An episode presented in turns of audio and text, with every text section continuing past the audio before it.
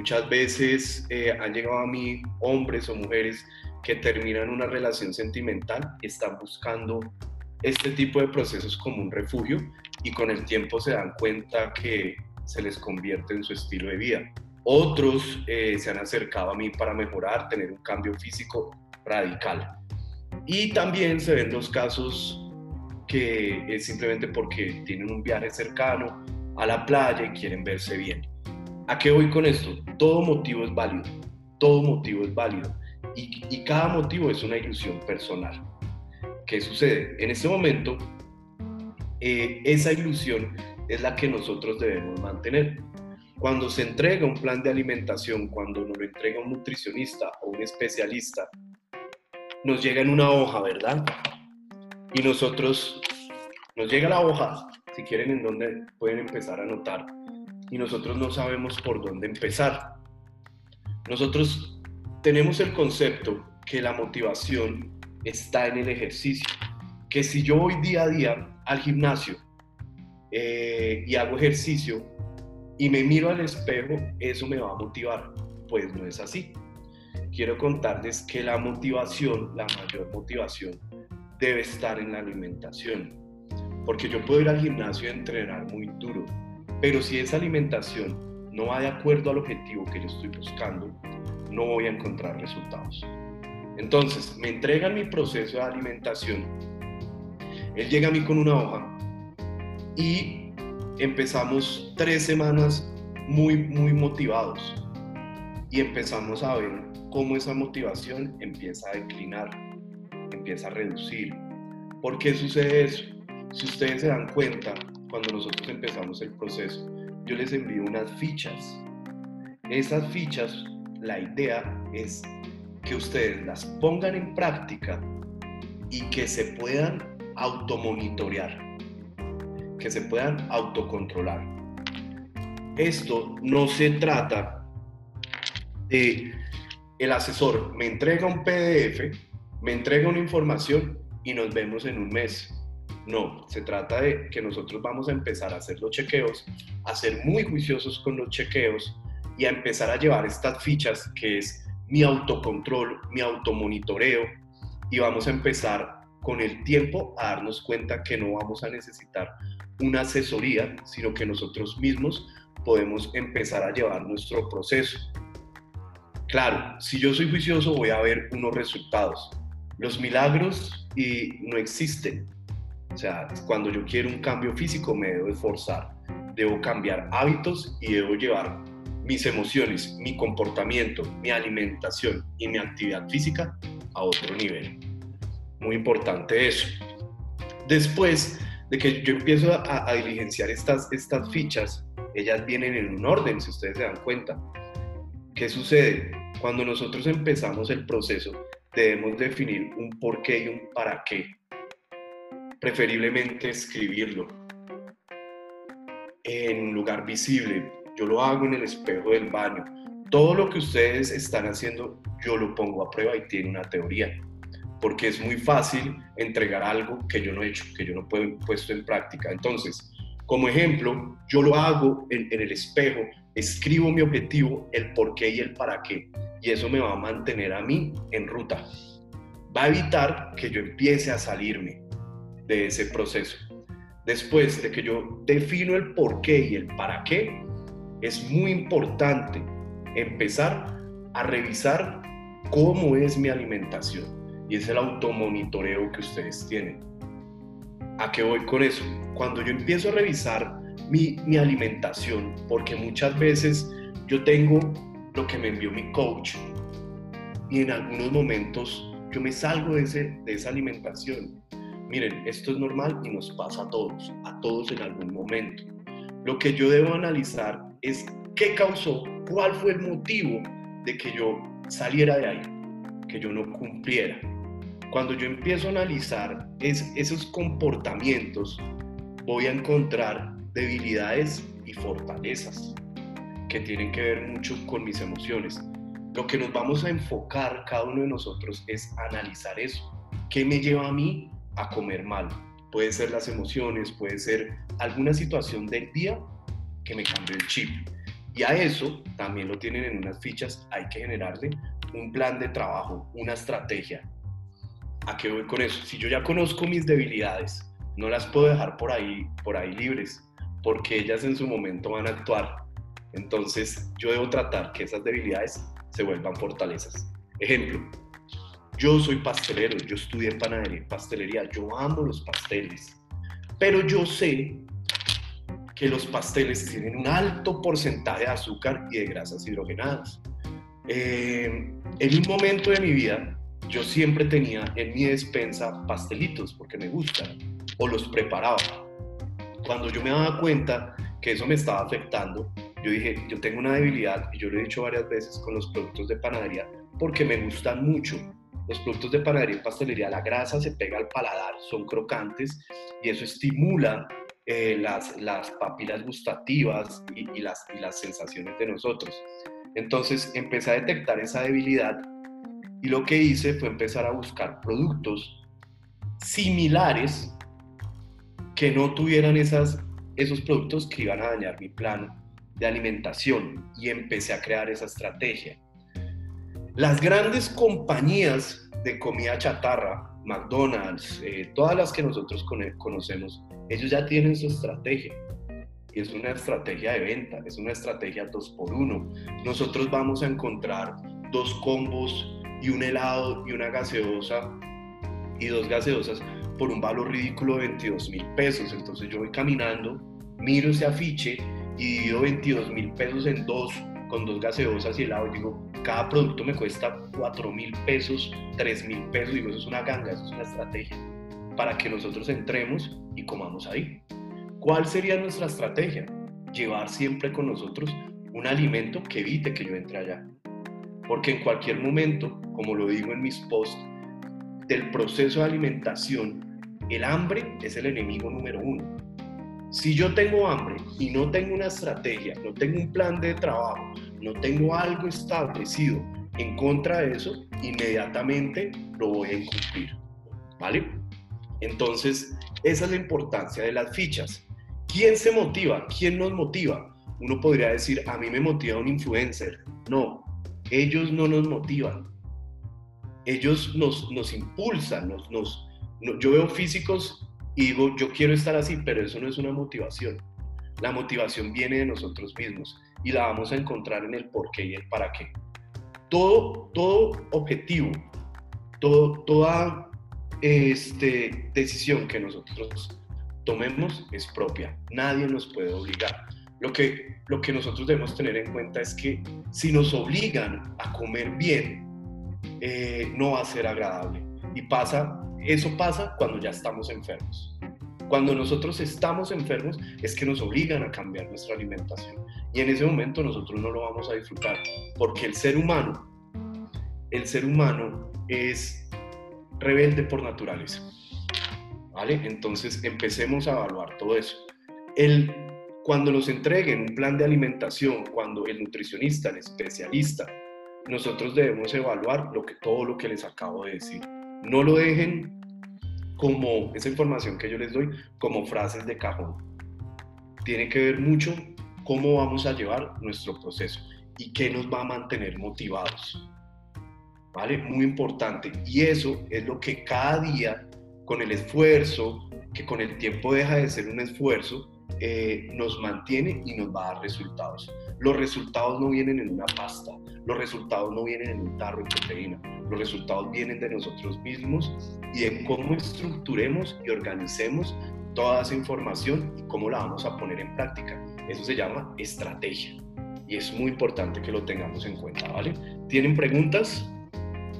Si tienen preguntas, levantan la mano y activamos el audio. Bueno, continuamos. Muchos eh, de los que estamos acá me conocen a mí por las redes sociales, ¿cierto? Me han visto en las redes sociales, llegaron a mí por las redes sociales, pero no saben realmente a qué me dedico yo. Y tampoco me gusta llenar mi, Instagram de chef profesional, Universidad de la Sabana, especializado en nutrición deportiva, este, medalla de oro, campeón.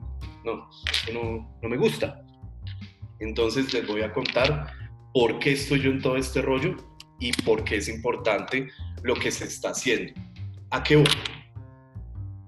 Nosotros, el sistema, el fitness como está planteado en este momento por las redes sociales, se volvió una información eh, de verdades a medias, de mitos.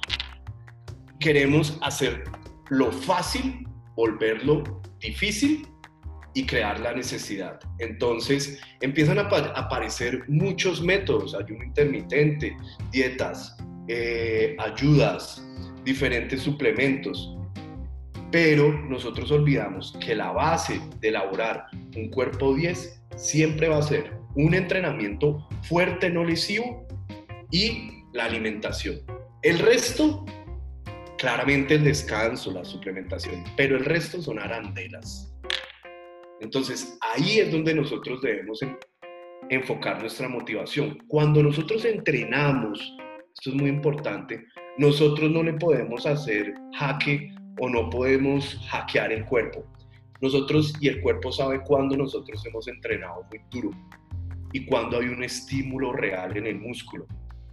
Ahí no lo podemos trampear, no vamos a poder hackear el cuerpo, pero para que lo tengan muy en cuenta, si nosotros conocemos bien los alimentos, conocemos bien la cocina, sí tenemos un abanico más amplio de oportunidades. Si yo me canso de un alimento, puedo crear eh, un cambio. Si estoy cansado de la pechuga, puedo cambiarlo a tilapia, a, a, una carne roja magra, a unas claras de huevo. Pero yo no puedo ir al gimnasio y decirle al músculo, hoy entrené suave, pero no le diga, no se puede. Entonces, esa es la importancia de la alimentación. Ustedes, nosotros como equipo, no adquirimos una asesoría de entrenamiento. Nosotros tenemos es que mejorar nuestra relación con la comida y que con el tiempo nosotros no volvamos a hablar de dietas. Nosotros no hacemos dietas y estoy cansado de explicárselo a la gente. Vayan, abran la despensa de un cuerpo 10 y se los puedo decir, ni siquiera azúcar tiene en la casa porque ya es un hábito, ya no es necesario.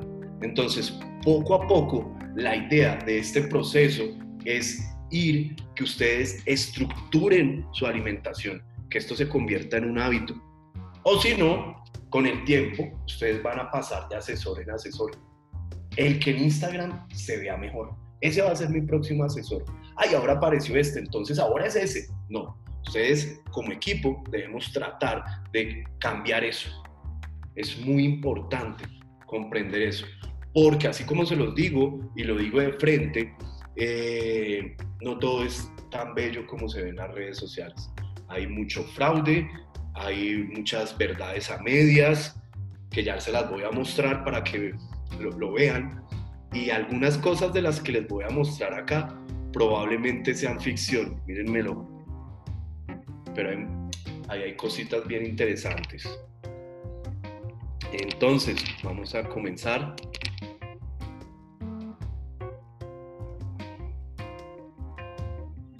Mejorar nuestros hábitos por medio de la cocina como yo les estaba diciendo. La estrategia que vamos a utilizar como equipo, sin olvidar nuestro entrenamiento y descanso y suplementación, nos vamos a enfocar es en los alimentos. Y ustedes se van a dar cuenta cómo todo nuestro círculo familiar empieza a cambiar su alimentación. Y eso tiene mucho más valor que ir regalarle un celular. Porque eso es cuidar la salud. Eso tiene mucho valor. Entonces, ¿por qué estoy acá? Cuando yo empiezo en el mundo de la gastronomía, hace más o menos 10 años, yo fui un chef, o soy un chef, que tuvo este, mucha experiencia en las mejores compañías de Latinoamérica. Yo fui chef ejecutivo de Avianca, yo diseñé Starbucks, yo fui chef del comandante de la Armada, eh, docente de Politécnico, de CAFAN, de la Universidad de La Sabana después de que me gradué, y todo era el mundo de la gastronomía. Pero siempre hacía ejercicio, me gustaba mucho. Sacaba el tiempo a última hora y le dedicaba por lo menos dos horas hacia el esfuerzo o en los turnos partidos de los restaurantes a tener actividad física. Eh, como muchos de nosotros, cuando yo empecé en esto, esto es, esto es muy importante, no teníamos a la mano información de primera mano. Nos guía, a mí me guiaba el más grande del gimnasio, el más acuerpado, y a mí no me importaba de dónde venía la información. Entonces, ese tipo de información es una información de riesgo, o sea, era prueba y error. Y yo no tenía en claro que quizás lo que él hacía a mí no me servía, pero aún así yo lo hacía. Eh, hoy puedo decir que tengo tres hernias discales, aún hago sentadilla, pero fue por eso. En una época, acá en Bogotá, en Colombia, eh, tampoco estaban las academias de entrenamiento. La información del entrenador y de la, y de la persona encargada del gimnasio, completamente prueba y error. Entonces, lo que yo hacía era imitar al más musculoso del gimnasio que en esa época tenía un barrigón, pero para mí era espectacular, entonces, para que se den cuenta, yo también he pasado por todo eso. Eh, cuando yo empiezo en todo este rollo, gasté mucho dinero también en suplementos, demasiado. Yo creo que en esa época yo tomaba más suplementos que ahorita y a todos les daba la oportunidad. Yo iba a San Andresito de la 38 y el mismo cuento. Eh, le hacía caso al vendedor, por eso tengan cuidado con eso. Y, es una experiencia que yo tengo que contar, porque eso me, me, me, causó daños en la salud. Yo tengo tres hernias discales por, por ejecutar mal sentadilla, por mucha carga. Eh, manejaba unas cargas absurdas, muy, muy, muy fuertes estos entrenamientos pero no había una lógica en ese entrenamiento y, y el tema de eso era que tampoco había un fortalecimiento previo de otros músculos para llegar a soportar esa carga, entonces causó esa lesión. Por eso es que hay veces yo digo, tenga cuidado quién, quién está entrenando. Eh, después de eso, mm, la alimentación era igual. Yo iba a comer a este personaje y yo comía igual eran unos tarraones de pasta, pues porque él me decía que, que él era muy grande, pues porque comía mucha pasta, entonces yo comía mucha pasta. Entonces yo también paso por esto. Eh, comienzo a estudiar eh, gastronomía, empiezo a entrar a todas estas empresas. El que le diseñaba muchos de los platos a los hermanos Rausch en esa época era yo, mm, muy creativo en el, en, el, montaje de los platos. Y yo me daba cuenta que en los restaurantes eh, no habían unas opciones que, se pudieran acoplar a las personas en, su tema de, cuidar la figura. Entonces, cuando yo iba diseñando platos, iba colocando ciertos platos en los menús donde se tuviera esta opción y fue exitoso, gustaba mucho, me, volví muy, muy popular. Entonces, con esta, con esta introducción a lo que soy yo, eh, siempre tuve en la, en la, mente el tema del gimnasio, de mi entrenamiento físico, de verme bien, pero nunca atrás mi alimentación. Tengo que aclarar que el chef no es nutricionista a menos de que esté capacitado, como en mi caso. Un nutricionista no es un entrenador. Un entrenador y un entrenador no es nutricionista y un influencer no es un médico. Ténganlo muy en claro. ¿Por qué? Porque yo tengo que analizar de quién estoy consumiendo la información. Yo abro mi Instagram y cuánta, cuánta, cuánta información peligrosa yo pueda estar consumiendo y nadie le ha puesto un pare a, todo esto y ha dicho, hey, hey, mira, esto, esto no es verdad. Cuidado, cuidado. Ahorita hay un influencer que me pareció espectacular, Nicolás Arrieta, que el tipo le fue encima a, todos los influencers que están estafando gente. Y, es, y bien hecho, bien hecho. Bueno, entonces, cuando nosotros tenemos en claro de quién estamos consumiendo la información, si a mí me duele una rodilla y yo voy y le digo al entrenador, me duele esta rodilla y hoy no puedo hacer sentadilla, y él se queda así mirando y me mira y me dice, hmm, ¿sabe qué? Vaya, póngase pomada caliente y verá que mañana está bien. Para saber qué hay en esa rodilla se necesita un profesional de la salud que le mande a hacer a usted una resonancia magnética mire qué tiene usted en su rodilla y si es grave o si es de terapia, tendrá que tomar una decisión. Pero eso no lo puede analizar un entrenador con las manos como si fuera un chamán. Ojo con ese tipo de cosas. O sea, hay, que, hay que darle su, su espacio al especialista. No cometamos errores. Cuando nosotros empezamos a comer, eh, vamos a encontrar muchas excusas y las escucho todos los días cuando queremos cambiar nuestro, nuestra estrategia de alimentación, empezar a cuidarnos, cuidar nuestra salud. Una, comer bien no es fácil. No, no es que, nos, es que nosotros venimos de una sociedad que quiere todo rápido. Ya, quiere todo muy rápido, eh, quiere todo que sea económico, y los productos buenos los volvieron costosos. Entonces, comer bien no es fácil. Yo les he mostrado en mis historias qué tan fácil puede ser y usted se demora en estructurar un buen plato nutricional 10 minutos. No se demora más. Es costoso. Claro, es costoso porque el mercado se ha encargado de volver los productos que por naturaleza son nutricionales más costosos y la comida chatarra muy barata.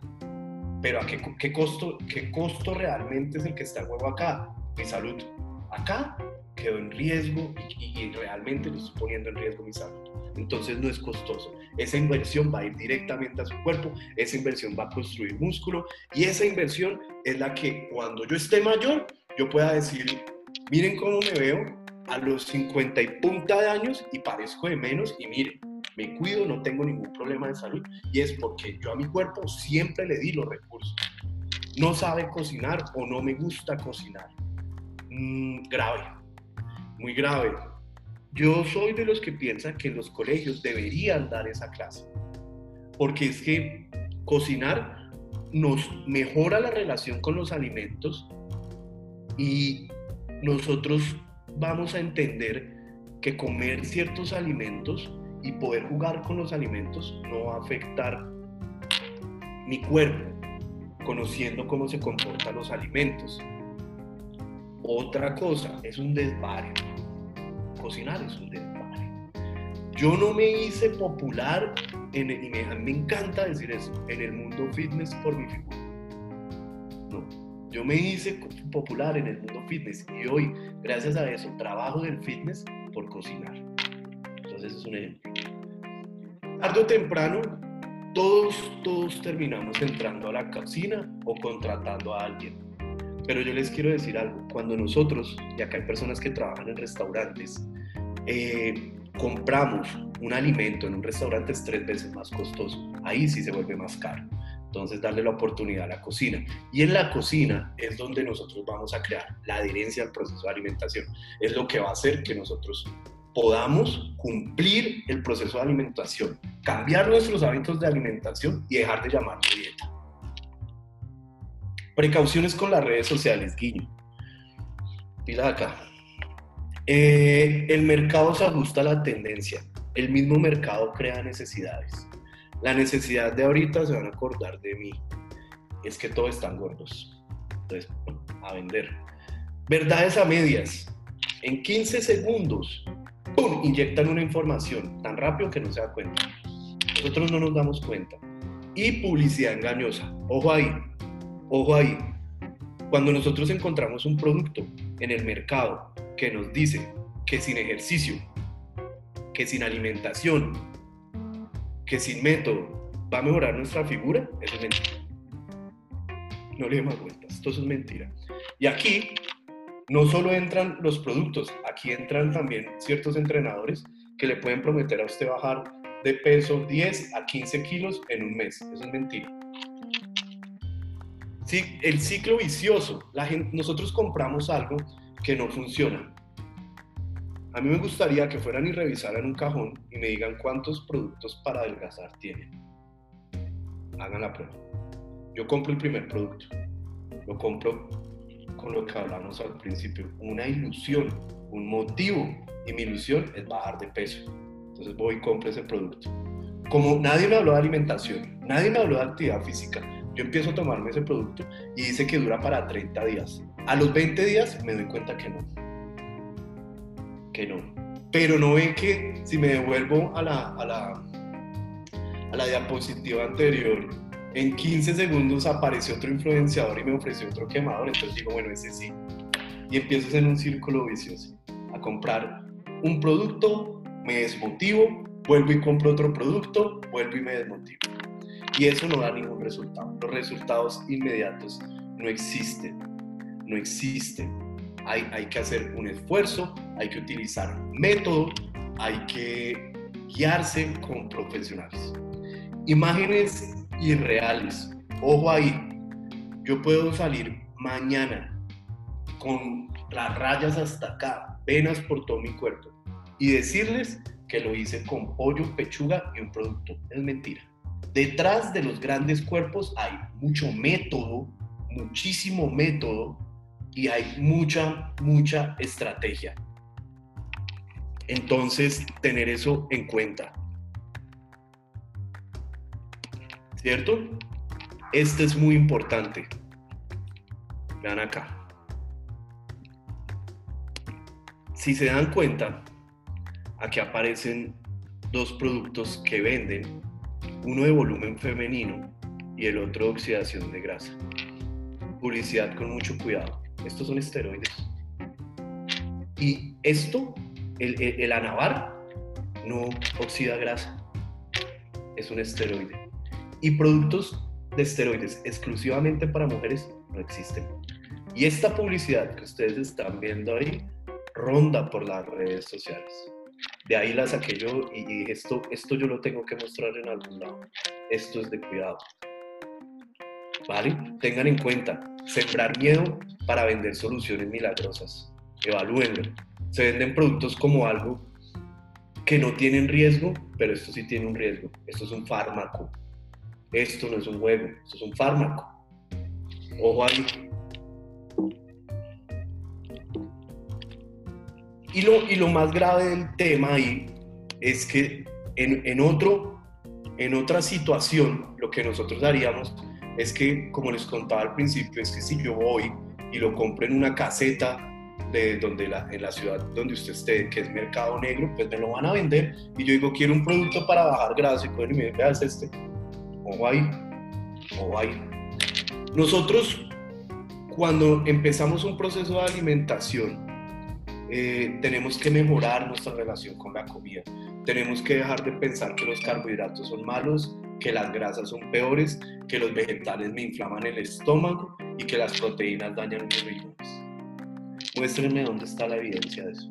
Siempre que nosotros tengamos una duda, médico y evidencia. Y eso no ocurre en las redes sociales.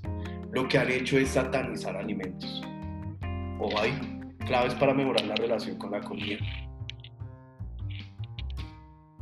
Entender que no existen alimentos buenos ni malos. Lo que nosotros debemos entender es la cantidad que nosotros debemos consumir y el por qué y qué valor nutricional o carga nutricional aporta. Pilas ahí. Distinguir las necesidades emocionales y fisiológicas. Auto, automonitoreo. ¿Qué está haciendo que yo coma mal? ¿Por qué yo sufro de picoteo en el día? En la noche, ¿por qué me da tanto apetito a mí? Les digo el por qué, porque no comió lo, necesario durante el día. Y no es ansiedad, es falta de conocer las cantidades.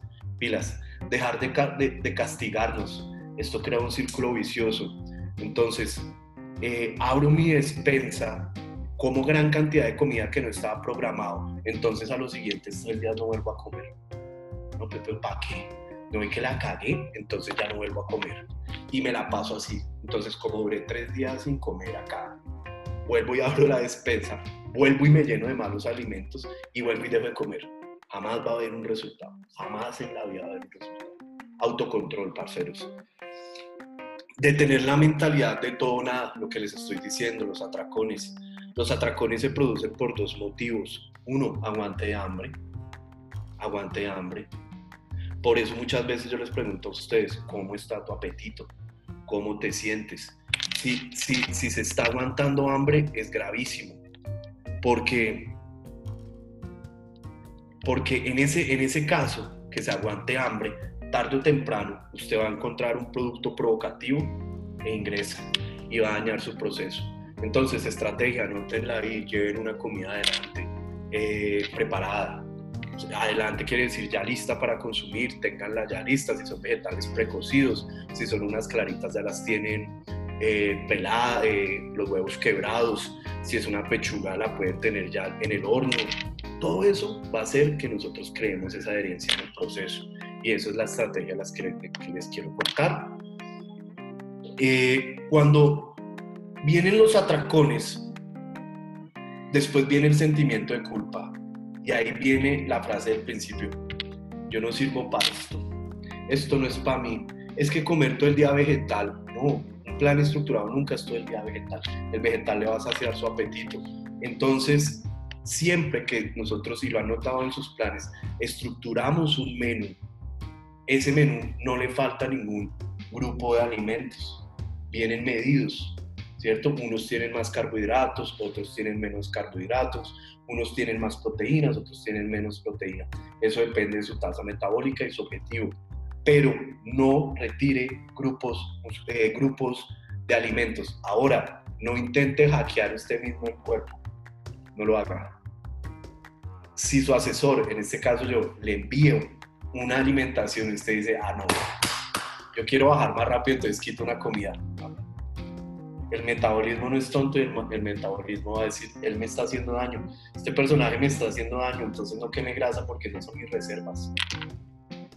Y si es por el contrario, estoy subiendo de masa muscular y yo digo, no, pero como estoy comiendo tan bien, pues metamos más calorías, una hamburguesita, esas calorías afectan su metabolismo. Cuando usted quiera volver a comer bien, le va a costar mucho trabajo porque el cuerpo es adicto al azúcar, adicto a la insulina, mantener esa insulina arriba. Entonces eso sí va a afectar su plan de alimentación. Entonces no intentemos hackear el cuerpo de esa manera. ¿Vale? Importante eso. Ese tipo de, de, goles, de, estrategias al cuerpo, pregúntenla. Hay que, hay que dejar de compararnos, eso es muy importante. Si nosotros, si nosotros empezamos a compararnos, va a ser muy complejo llegar a esa figura, porque todos somos individuos diferentes y todos somos organismos y metabolismos diferentes. Ahora, dejemos de culpar al metabolismo de nuestra falta de disciplina, de no tener un objetivo claro y no ser comprometidos. El metabolismo no tiene nada que ver. Eso es muy importante, no lo culpemos, por favor. Él no tiene la culpa, pobre metabolismo. Ni la tiroides, esa es la nueva. Entonces, eh, tener en cuenta. Hábitos nuevos, crearlos y sostenerlos. Modelo para cambiar. El modelo para cambiar no es un modelo lineal, es en espiral. Todo tiene un proceso. Ojo con los retos que encontramos en Instagram. ¿Y por qué me enfoco tanto en Instagram? Porque es que están en furor. De adelgazo en 10 días y, y, ese, y ese adelgazar en 10 días es un reto que probablemente me quite el azúcar, pero después de ese reto, lo que pasa es que estoy esperando el día de comer mal. Ahí hay un problema, porque yo no puedo pretender que mi cambio va a ser en tres días de un día para otro todos, tarde o temprano, vamos a cometer errores. Pero que este error no se vuelva una costumbre. Entonces, por eso les digo, esto es una espiral de etapas. Ya se los voy a explicar, etapas del cambio. Contemplación. No soy consciente del problema. Soy adicto al azúcar. Cada vez que yo como, mínimo, mínimo cierro mi comida con un bocadillo. Mínimo. Pero no soy adicto al azúcar. Esto también ocurre con los problemas eh, de, de comportamiento. Yo compro mucha ropa, pero no soy consciente de eso. Consumo mucho licor, pero no soy consciente de eso, simplemente lo hago. Soy Luego sigue esto, la contemplación. Yo soy consciente del problema y deseo cambiar, pero no sé cómo hacerlo no sé cómo hacerlo, no sé cómo empezar a comer bien, no sé cómo ir al gimnasio, ya he pagado eh, tres años de gimnasio y no voy, ¿por qué no voy? Porque no encuentro resultados. Entonces ahí es cuando nosotros vamos a empezar a, tener serios problemas. Vamos a darle la palabra a una persona que levantó la manito. Ojo con eso.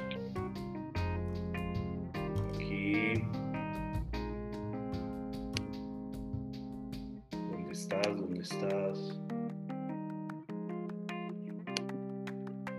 Vamos a abrirte el micrófono. Ya.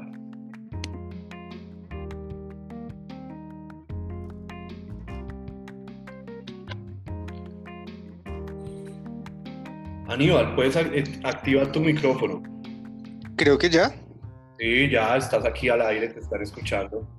¿Qué tal? Buenas noches. Yo tenía una pregunta con respecto al tema de las comidas y los planes. Por ejemplo, cuando se estructuran cierta cantidad de comidas, ¿sí? Tienen un orden, pero yo en algún momento, por de pronto por el, lo estricto del plan o por no aburrirme del plan, le cambio el orden a las comidas. ¿Eso puede afectar en algo el resultado? No, no lo va a afectar. Ahora, hay otro, otro tema, por ejemplo, las personas que laboremos y tengamos o queramos ser, tener esta vida fit, que en algún momento también digamos, no, no puedo hacer cierta cantidad, puedo reunir dos en una sola comida, pero conservando las mismas cantidades, ¿o sí, eso no está bien? Sí funciona, porque al final del día vas a cumplir tus macros, pero debes tener en cuenta de no afectar tu digestión. Porque si es un gran volumen de comida y tú lo juntas en dos comidas, probablemente afectes tu digestión. Y no es la idea. Si, si, si tu proceso de alimentación no está cuidando tu digestión, eh, va en contravía de tu organismo. Ok. No, era, eso. Era eso. No, dale, esa, esa pregunta está, está genial. Nosotros tenemos que cumplir con una cantidad de alimentos sea en mantenimiento, sea en déficit calórico o sea en un aumento de masa muscular, superávit, ¿cierto? Nosotros podemos crear varias estrategias. Nosotros podemos eh, unir dos comidas, eh, unir dos proteínas, algunos prefieren unir dos carbohidratos de las dos siguientes comidas y llegar a tener saciedad. Todas esas estrategias son válidas y eso va a crear una adherencia en tu proceso de alimentación. Eso va a hacer que tú no sufras. Pero si alguno de esos, de esos cambios, de, de esas estructuras afecta tu digestión o en un caso tu sueño, mm, sería mejor evaluarlo y levantar la manito. Última pregunta. Con respecto a los vegetales, por ejemplo, a mí hay veces no soy muy hábil preparando los vegetales, me, he metido mucho en el tema de la cocina y cuando ya estoy mamado a hacer ensaladas, lo que hago es, por ejemplo, si tengo que consumir cierto gramaje de vegetales, los licúo y me los tomo porque digo, no, ya no estoy mamado a cocinar. ¿Eso está mal o está bien? Está bien, está bien. en una época lo hice mm, porque eran muchos vegetales, pero debes tener en cuenta que si tú bebes esos vegetales, no te va a dar la misma saciedad que si los comes. Eso pasa. Ah, y es más, te puedo decir que si algunos vegetales los licúas y los tomas, te mandan para el baño. Por, por, por de, una, un laxante. No sé si te haya pasado. sí. ¿te pasó? sí, sí, sí. No, esto, esto está bien que pase, porque es que este es el fitness real. Todos los días le están diciendo uno coma vegetales, pero, hermano, pero es que a mí no me gustan, no lo sé preparar. Eh, entonces tú encontraste una estrategia válida. Yo prefiero licuarlos desde que no lo estés tomando como un batido de o para adelgazar, que eso todo es mentira. Eh, va, a ser, va a ser una estrategia para poder darle micronutrientes a tu cuerpo. Pero te puedo asegurar que durante el tiempo, si tú estructuraras tu plato con esa cantidad de vegetales, podrías controlar mejor tu apetito, porque te vas a sentir un poco más lleno. Ok, vale, gracias. Oh, genial. Eh, ese, aporte estuvo, estuvo bueno, es importante. Y, muchos de nosotros, y, este es el espacio de hacer, de hacer todo eso, muchos de nosotros eh, realmente no sabemos cómo, cómo actuar cuando se nos presentan diferentes situaciones. Entonces, en etapas de volumen, aquí es al revés. Cuando yo tengo que consumir tantos alimentos, tantos alimentos, ¿cómo voy a hacer? Miren esto tan, tan ilógico. Entonces yo entro en etapa de volumen, yo peso 94 kilos. No todo el mundo quiere adelgazar, ojo ahí. Y, mi, y mi estrategia es hacer ayuno intermitente. Entonces yo digo, ah, yo voy a subir y voy a hacer ayuno intermitente. Cachetada. ¿Por qué? Y, no es que esté mal, o sea, es que estás acortando el tiempo de consumir los alimentos en el día. Entonces, cada comida va a ser una cantidad exagerada y eso sí afecta la digestión porque tienes una buena fuente de proteína, una gran cantidad de carbohidratos, súmale a eso un batido de proteína y todo eso en el día en seis horas. A ver. Entonces, importante, el ayuno intermitente tampoco baja grasa. Es una estrategia para poder autocontrolarnos nuestro apetito y en el tiempo del día reducir las ingestas de comida. Es más, por ahí van a hacer un en vivo que, van, que el ayuno intermitente y eso le ponen arandelas a todo eso, pero seamos lógicos. ¿Por qué hacer un proceso de ayuno intermitente cuando ni siquiera sé cuánto tengo que consumir en el día para mi, mi ilusión, mi objetivo? ¿Ven? ¿Por qué quiero hacer lo difícil antes que lo fácil? ¿Por qué quiero comparar el método de entrenamiento de Jeremy Buendía cuatro veces Mister Olimpia, si ni siquiera sé cómo hacer sentadilla. Pero entonces si estoy viendo los videos de entrenamiento del hijo, mañana entreno como él. A ver, primero vamos a aprender a hacer lo básico, lo que funciona, para poder darle cierta complejidad a los procesos. Pero, ojo ahí, chévere, muy, muy importante tener en cuenta que todas ese tipo de estrategias muchas veces dicen, yo llevo tres años de mi vida haciendo ayuno intermitente y mírenme. Ah, sí, pero es que no cuenta que consume hormona de crecimiento, T3, eh, oxalondrolona y una serie de cosas. Eso sí no lo cuentan. Pero eso no lo cuentan a uno porque es que no es que necesita vender el proceso del ayuno intermitente. Entonces, ojo ahí, para que lo tengan en cuenta. ¿Listo? Tengamos en cuenta que si yo voy a establecer procesos que encuentro en las redes sociales, que encuentro en fuentes no confiables, esto le va a hacer una hora, pero nos vamos a extender un poquito más. Eh, eh, no, no, es una, una verdad medias. Es algo que me quieren vender. Ahora, y ya se los voy a mostrar aquí más adelante. Empezamos a hablar de, de la dieta flexible. Eso es otra estrategia de venta. Eso es otra estrategia de venta. Vamos 45 minutos, nos vamos a extender media horita más y si es necesario programamos otra, otra charla. Si están interesados me escriben ahorita. Esto no se ve todos los días y por esto estamos acá. Eh, importante, cuña, y voy a meter cuña, pendientes de lo que se viene en Instagram eh, es un, lo han visto, el Team Liga Pro, información de primera mano, información de profesionales cada uno en diferentes áreas. Entonces, por favor, consumir información confiable. Es más, yo ya casi no veo el Instagram las redes sociales colombianas. Tengo mis, mis, mis razones y, no, no las quiero decir. No quiero poner alguien sensible. Modelo de cambio. Entonces estábamos acá. Y ya soy consciente de que tengo, tengo un problema, eh, busco una solución, busco el gimnasio, eh, em, empiezo, tengo la intención de cambiar. Es muy importante.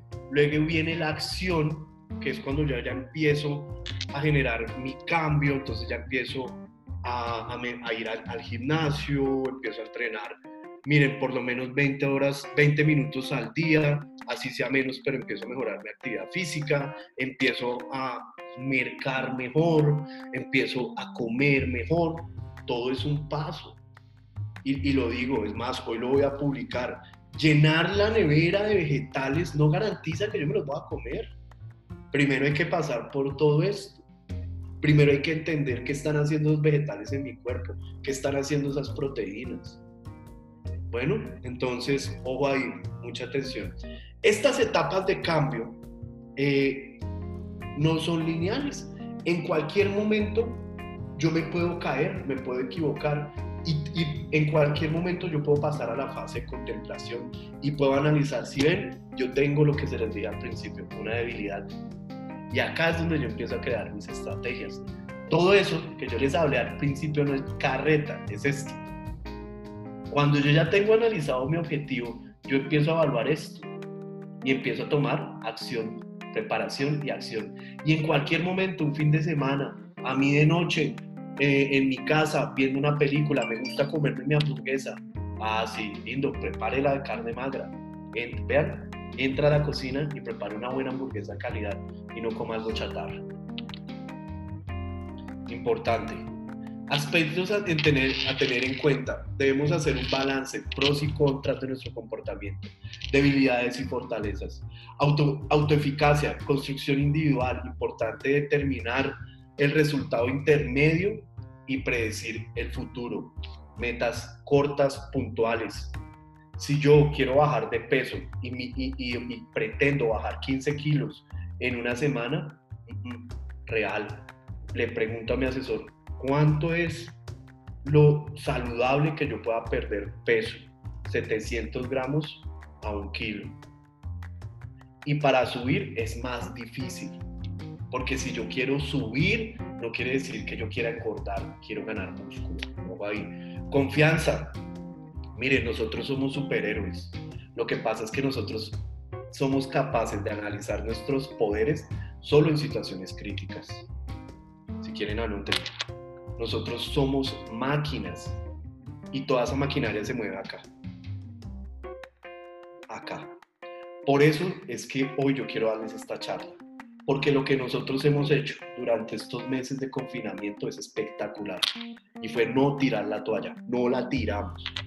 No la tiramos. Y todos los que estamos acá, los miembros del team, no tiramos la toalla, al contrario, nos pusimos más juiciosos, nos tocó hacer inversiones económicas, nos tocó comprar equipo y acá estamos, estamos y seguimos con una actitud positiva, todos con diferentes situaciones, pero eso es confiar en nuestras capacidades, enfrentar las situaciones, debemos confiar en nosotros mismos y nosotros, créanme, somos capaces. Cuando yo empecé en esto, el gremio de la gastronomía se burló de mí. Se burló de mí y me decían, sí, y yo hacía mis galletas y mis cosas de proteína y con mi rollo del físico y se burlaron de mí. Y lo digo abiertamente, ustedes saben cuántos de ellos me han escrito en este momento, en, estos, en, este, periodo de cuarentena y están así. Y yo les dije, parcero, pero tú no creías en lo que yo, yo tenía en la cabeza. Y quieren que les diga algo, yo creo en mí, yo me creo mi cuento, créanse su cuento. Si usted el día de la mañana decide volverse un competidor, hágalo si usted el día de mañana decide es que yo, yo hago esto es porque me quiero y yo quiero cambiar mi aspecto, hágalo. Solo usted lo puede hacer y es su motivación y es su forma de tomar las decisiones en su vida. ¿Por qué? Porque usted o nosotros todos no podemos llegar a adulto mayor diciendo, ah, lo hubiera hecho. Yo hubiera hecho eso. ¿Es que yo podía? Ah, pero no lo hice y ya no va a poder. Ese es el mensaje lo, comprendan. Estrategias para el cambio. Lo hablamos desde el principio, establecer el objetivo. Establecer el objetivo es muy importante. ¿Qué quiero hacer? ¿Por qué? ¿Para qué? Valorar la disposición al cambio, tomar esa decisión, tiene mucho valor porque es una ilusión. Identificar obstáculos y buscar soluciones, estrategias. A esas debilidades, anótenlas. Todos tienen un formulario. Anoten sus debilidades y si quieren juntos, generamos una estrategia de eso. Enfocarnos en los puntos fuertes son el apoyo para las debilidades. Identificar creencias y valores. Nuestras fortalezas nos van a ayudar. Plan de acción, estrategias. Automonitoreo, eh, evaluarnos. Nadie lo va a hacer, nadie más. Eh, así, así el entrenador le diga al oído cositas, es mentira. Y empoderarnos, el cambio viene de nosotros. Claves para el desarrollo y la y la estrategia de mantenimiento, reforzar nuestra autoestima. Muy importante, eso es muy importante. Nosotros debemos ser conscientes de que el valor que nosotros nos damos y, y eso también tiene que ver mucho con la alimentación. La alimentación, la, la actividad física es querernos, es querernos. Y en estos días de confinamiento yo aprendí algo muy chévere y creo que lo dije por ahí, y es cuando nosotros tenemos la capacidad de, darnos cuenta que nos estamos haciendo daño, es muy importante decir, pare, eso me está haciendo daño. Y no solo con la alimentación, una mala novia, un mal novio, papá. Entonces, ojo ahí. Continuar con la, la modificación. Eh, nunca es suficiente, siempre podemos dar un poco más de nosotros reconocer y estimular el cambio del autoconcepto. El cambio no debe ser físico, también mental. Nuestro comportamiento, la alimentación y la actividad física no cambia solo, solo figuras, solo cambia nuestra vida completa y nuestro entorno nos vuelve disciplinados. Lo que nosotros nos proponemos lo cumplimos. Si usted se cumplió, se propuso, perdón, bajar 10 kilos y lo logró, mañana puede proponerse comprarse un Ferrari y lo va a lograr estrategias propias para prevenir las recaídas. Eh, siempre debemos tener en cuenta que todos tenemos días malos. Todos. Evaluémoslos y por qué ocurren. Generémosles estrategia a todo eso. Adherencia. ¿Qué quiere decir la, adherencia? Permanecer, cumplir, adherirnos, pegarnos, eh, llevarlo durante el tiempo. La adherencia lo es todo en el éxito y no, y no necesariamente solo en la alimentación. Es, es, es poder que nuestros hábitos se vuelvan rituales diarios. Si no somos capaces de llevarlo a largo tiempo, eh, eso ya está determinado al fracaso. Y eso es lo que sucede con las dietas de moda. Yo, yo comienzo una dieta tres semanas y ya estoy pensando en la que viene. Entonces viene la de la piña, la del batido verde detox. Cuidado, eso está diseñado para el fracaso. Lo que no se vuelve un hábito en su vida, no funciona. Queremos que los resultados, a, eh, queremos que los resultados a, a corto plazo se mantengan a largo plazo y sin esfuerzo. Sin ningún esfuerzo. Queremos comprar una pastilla que me baje de peso, acostado viendo series de Netflix. Y qué pena ser tan crudo, qué pena si alguien lo hace, pero eso es la verdad.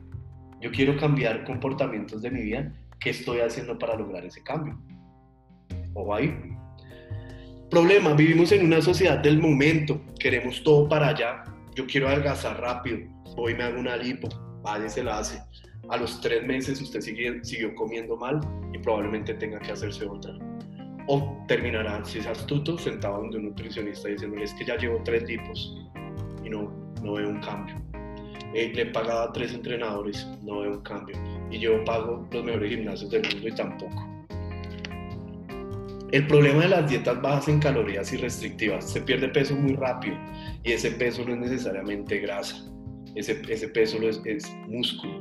O ahí cuando tú estás perdiendo mucho peso muy rápido, freno de mano. Adaptaciones metabólicas negativas, efecto rebote. Entonces empiezan haciendo la, la dieta del atún, tres meses, sufriendo, pálidos, aguados, sin masa muscular, porque ese es el orden de las cosas. Y es el cuerpo, el metabolismo no es tonto y cuando usted empiece a aumentar de comida, él sí o sí va a almacenar eso preparándose para su próxima dieta de moda. Y cada vez va a ser más difícil bajar de peso, más difícil, mucho más difícil, porque es que usted lo que está haciendo es dañándose. Aumenta los antojos, eh, atracones, esas dietas muy bajas de carbohidratos no funcionan. Los carbohidratos son necesarios, las grasas son necesarias aumenta la, la, vivimos antojados de todo, un hambre insaciable, eh, afectamos nuestro sistema hormonal, producción de leptina, cortisol, diferentes daños hormonales. Y cuando nosotros queremos nuevamente, soy muy enfático en esto, bajar de peso y reducir los porcentajes de grasa, el cuerpo pone más resistencia. El cuerpo no es tonto.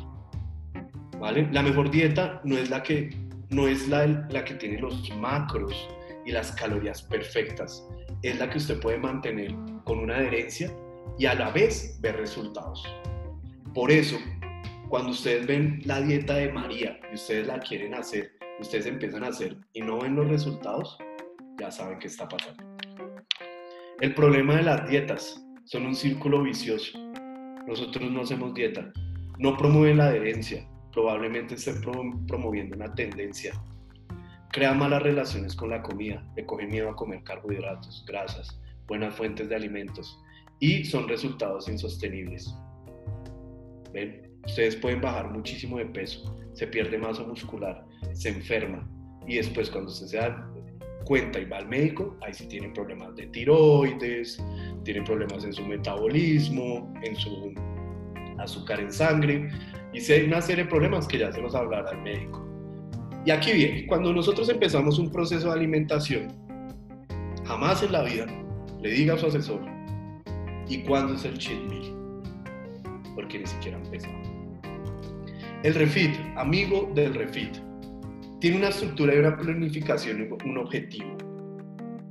Eh, nosotros cuando hacemos un refit, cuando estamos bajando de peso, hay diferentes estrategias. El refit es una de ellas. El refit me va a ayudar a saciar mi apetito, reduce el hambre, me va a crear una adherencia, pero ese refit no es comida chatarra. Eso es programado según como tengas el apetito, según cómo te veas, porque hay muchas veces empiezas a verte con los músculos lisos, caído, ojeroso, sin energía para entrenar, en los hombres un bajonazo de testosterona muy fuerte, en las mujeres cambios en su periodo menstrual, refit. Eh, beneficios metabólicos no son tan, eh, significativos. Eh, es un equilibrio en el cuerpo, regula la leptina y T3. Se añaden se añade al mantenimiento aproximadamente a un 20% de un superávit. Proteína moderada, grasa mínica y carbos altos. ¿A qué voy con eso? Cuando nosotros vamos a graduar, a organizar un refit, que normalmente lo hacen conmigo los domingos, que yo tengo como está tu apetito, papá, mira, me está pasando esto, y yo algunas veces digo, haz un refit o haz un cheat meal, cuando yo te digo, cómete una comida, pero que esta comida no sea chatarra, es un refit. Es un refit, son fuentes de buenas calorías y buenos nutrientes. Cuando una persona busca como excusa un refit y lleva tres días de dieta, no, no funciona porque estás pasando a un superávit. Y eso se llama falta de disciplina, no refit. Eso se llama falta de autocontrol. Ojo ahí. ¿Cuándo, ¿Cuándo podemos empezar? hacer un refit cuando mis porcentajes de grasa ya han bajado significativamente. ¿Vale? Tengan eso en cuenta, un refit no es todos los días. Llevamos una hora, vamos a, quedarnos 15 minuticos más, si es necesario, programamos otro. ¿Y cuál es el cheat meal?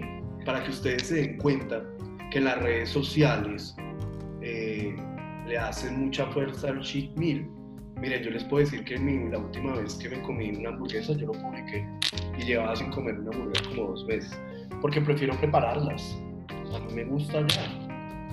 Eh, es una comida libre que come lo que quiere y cuando quiere. Las desventajas, usted viene en un déficit. Usted hace un refit no controlado y usted pasa un superávit y no se da cuenta. O sea, usted dañó su déficit. Ahora, normalmente esto se hace de comida chatarra eh, y es poco saciable. O sea, usted quiere más, quiere más.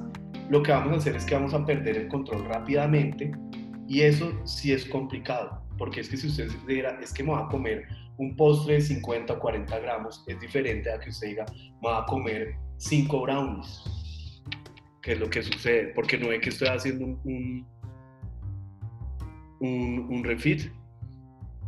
Vamos a abrir el micrófono. Tienen una pregunta.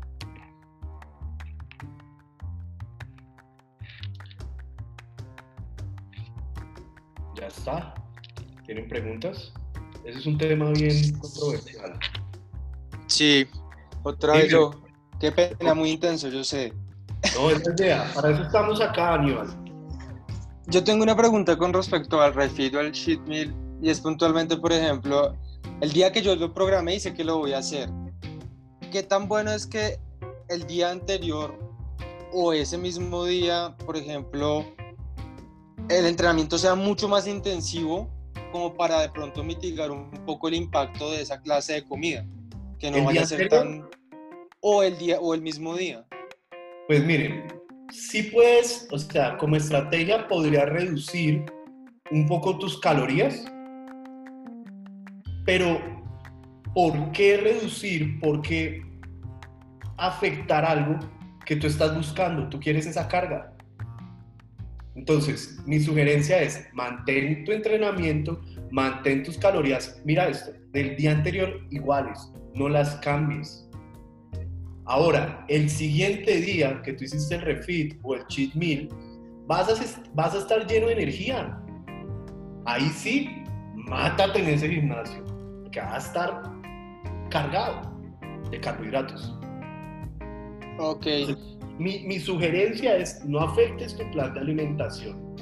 Si tú decides hacer un cheat meal o un refit que valga la pena, o sea, que eso valga la pena, y es muy importante que no venga el cargo de conciencia. A eso voy. Entonces, hiciste la carga, hiciste el refit, y al otro día dice, entonces no como hoy. ¿Por qué? Disfruta eso, disfruta, disfruta. Y no lo veamos, no, no veamos este tipo de comidas como un premio. Veámoslo como una ayuda metabólica y hormonal y de descanso para poder continuar e ir creando una, una, una adherencia al proceso. ¿Me hago entender? Pero ¿a qué voy? ¿A qué voy con esto? Yo no soy muy amigo del cheat porque se pierde el control. Y esas calorías no son fuentes de nutrientes, las de la comida chatarra. Yo prefiero que te des un gusto pequeño, digamos, tú vienes con tu alimentación, haces un refit y si estás antojado te comes un helado. ¡Pam! Listo. Y quedas contento. Y no afectas tu proceso. Ahora, nadie lo ha preguntado. ¿Cada cuánto tengo que hacer un refit? ¿Cada cuánto tengo que hacer un cheat meal? Eso va a depender de cómo hayas reducido tus porcentajes de grasa. Porque si no has bajado un, 1 o un 2% de, de porcentajes de grasa y ya pretendes hacer un cheat meal, ya pretendes haciendo, hacer un refit, déjame decirte que tampoco los vas a bajar. Porque es que estás entorpeciendo el proceso. Te estás, vienes en déficit y ¡pum! superávit, vienes en déficit y ¡pum! superávit ahí afectarías gravemente el proceso. Entonces ahí empezamos a culpar al coach y decir, mm, mire que él no me ha dado resultados. Y uno les pregunté, ¿cómo estás comiendo? Me dice, ayer hice refit y no fue refit, fue cheat meal. La comida chatarra. a ver, no te engañes. Yo me doy cuenta en la dieta, en la cara. Venga, una pregunta, ¿usted considera la comida colombiana chatarra? Es que yo nunca he visto en planes de alimentación la comida colombiana criolla y yo digo, ¿por qué no? Pues, o sea, no aparecen, o sea, digo, es un plato normal de cualquier parte del país. Lo que pasa es que, y, a mí me gusta mucho la comida colombiana. La comida colombiana son unas comidas altas en carbohidratos culturalmente. Nosotros somos amantes de los carbohidratos, entonces todo lo que nosotros vemos de, nuestra alimentación eh, tiene, tiene gran carga de carbohidratos. Ahora cocinamos con grasas de cerdo, este, delicioso. Pero ven cómo yo veo la comida. Quiero que ustedes aprendan eso. Yo veo la comida y digo, uff, grasa de cerdo, chicharrones. Digo, qué lis, qué rico. Llegará el día que me lo coma. Pero todo eso tiene que ser controlado, programado, Aníbal. Ok. ¿Vale? Eh, cuando, cuando nosotros llevamos más tiempo en nuestra alimentación, tú vas al espejo, qué chévere, tú te miras, y dices, estoy tan, tan, tan, digo, ah, a comer, a comer, porque yo también tengo que cuidar mi masa muscular. Pero eso es muy diferente pretender subir de masa muscular a punta de comida chatarra. Ok, listo. Eh, ¿Tienes, hay, hay, más dudas sobre...? No, lo que pasa es que uno normalmente lo que dice a veces consume mucho material basura en las redes y desafortunadamente uno ve esta gente o mucha gente haciendo unos cheat meal que uno dice, fue pucha, pero ¿cómo hacen? ¿Y por qué hacen esos cheat meal? Y si yo, lo, yo medio respiro mal y me subo una libra. Miren, eso, eso es chévere. Y no estoy hablando mal de ningún personaje de las redes sociales.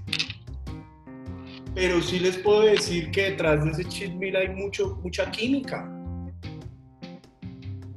Entonces, un, personaje que se está poniendo 10 unidades de hormona de crecimiento al día, tómate 3, tómate 4, eh, claramente entrena duro, claramente cumple con su, su ejercicio, con, con, su alimentación, y va y se empuja eso, eso no le hace cosquillas. Sí, Pero, porque uno ve unos cheat meals de hipercalóricos como de casi 10.000, 8.000 calorías y uno dice, pero yo me como más de 3.000 calorías y al otro día estoy inflado y hasta con los ojos inflamados se levanta uno. Pero ustedes, y mi pregunta es, ¿ustedes creen que ese cuerpo que está haciendo, haciendo eso se construyó así? No. No. Por ahí hay un personaje muy popular de las redes sociales que sale todos los días comiendo una hamburguesa doble, eh, helados y papas rizadas de pollo. ¿Lo han visto? Por ahí está. Bueno, él, dura tres días sin comer y eso no es sostenible. Miren, yo le, yo le puedo decir al muchacho, vaya y haga unos exámenes de colesterol. Y eso está alterado. Y eso no son crear hábitos saludables, eso, eso son estrategias de venta. Miren, yo les puedo decir, cuando yo entreno pierna me como un helado. Me como un helado porque quiero un empujón de unas calorías que necesito y que esas calorías me creen un pico de, de, insulina en mi cuerpo, o sea, me aumenten. Pero eso no es que cada vez que yo termine de entrenar voy por un helado. Eso no, no, no tiene, no tiene eh, una estructura. El cheat meal funciona, pero toca ser cuidadoso de no salirse y pasarse un superávit. Toca, toca ser cuidadoso de que ese cheat meal no devuelvan tres días. Y para decidir un cheat meal, analicémoslo. Párese al frente del espejo y digo, ¿cuánto he bajado? ¿Cómo me veo? ¿Cómo empecé? Coach, ¿cómo me ves? ¿Podría ser un cheat meal? Llevamos tantos tiempo en déficit, pa, pa, pa, pa, pa, pa, Uno lo evalúa y dice, sí, dale, tómate un descanso, carga. Pero si yo pretendo que comí regularmente toda la semana, no entrené, eh, no cumplí con mi proceso y porque es domingo me merezco un cheat meal, nada, apague y vámonos ya. Así no funciona. Y así tampoco se va a crear un buen hábito. Porque es que usted duró comiendo eh, cinco días bien y porque viene el domingo y va a comer mal. Por Dios, si nosotros tenemos que cambiar esa mentalidad, nosotros tenemos que decir, yo como esto porque eso aporta a mi, a mi, a mi, a mi cuerpo. Yo podría comer todos los días mal y yo les aseguro que les abro mi nevera y se impresionan y dicen, y, nunca hay algo para picar, les digo, galletas de arroz. Y lo aprendí de un pro, lo aprendí de un pro con el que estuve un tiempo, de, un, de un, competidor pro, tiene el carnet pro. Y yo decía, de India le dije, abrir la nevera a ver qué es lo que tiene escondido esto tilapia, y usted no come nada más, me decía, no, estoy acostumbrado. Y no estoy diciendo que llevemos nuestra alimentación a ese, a ese, a ese nivel, pero sí le estoy diciendo es, sea lógico, si su objetivo es un cambio en su vida y usted pretende tenerlo con hamburguesas y empanadas, mm, no, no funciona. ¿Y a qué voy con todo eso? No se dejen llenar la cabeza de toda esa información, porque yo les aseguro que un personaje de estos eh, muestra el cheat meal y antes del cheat meal sale, muestra un bloqueador de carbohidratos. Eso, es basura, eso no es verdad. ¿Eh? O sea, el bicarbs no sirve. Uy, pero le puso nombre propio.